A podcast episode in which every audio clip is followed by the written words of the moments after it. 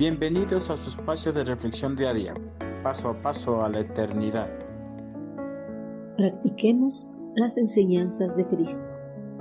Admirar a alguien es algo que está impregnado en nuestra mente y en nuestro corazón. Esta admiración por alguien en muchas personas nace en la etapa de la niñez o la adolescencia y en algunos casos nace en la edad adulta. Cuando admiramos a alguien ponemos mucha atención a sus cualidades, a la forma de desenvolverse y a sus enseñanzas para tratar de ponerlas en práctica. Lo más frecuente que ponemos en práctica de quien admiramos es la forma de vestir, la expresión corporal, las enseñanzas y el dialecto. Practicar las acciones de las personas no es malo, siempre y cuando no vaya en contra de las enseñanzas de las Sagradas Escrituras. Justamente el apóstol Pablo dijo a la congregación cristiana que estaba en Filipos, que practicara cada una de sus enseñanzas. No dejen de poner en práctica todo lo que aprendieron y recibieron de mí, todo lo que oyeron de mis labios y vieron que hice. Entonces el Dios de paz estará con ustedes.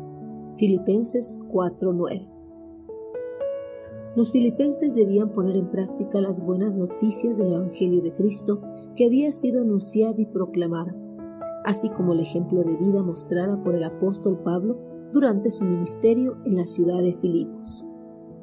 El apóstol tenía la certeza de que todo lo que había enseñado estaba conforme a lo que había recibido del Señor.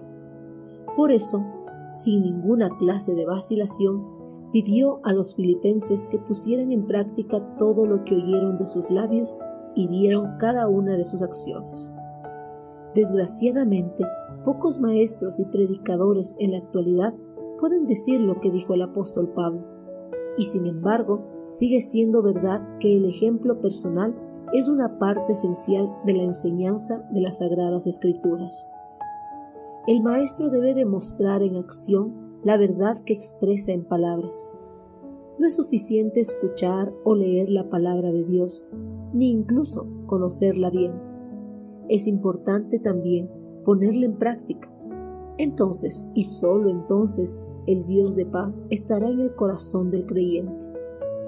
Muchas veces tratamos de imitar o practicar las enseñanzas de las personas a quienes admiramos, pero mucho mejor sería que tratemos de imitar o practicar las enseñanzas de los pastores y líderes cristianos que enseñan en conformidad a las sagradas escrituras.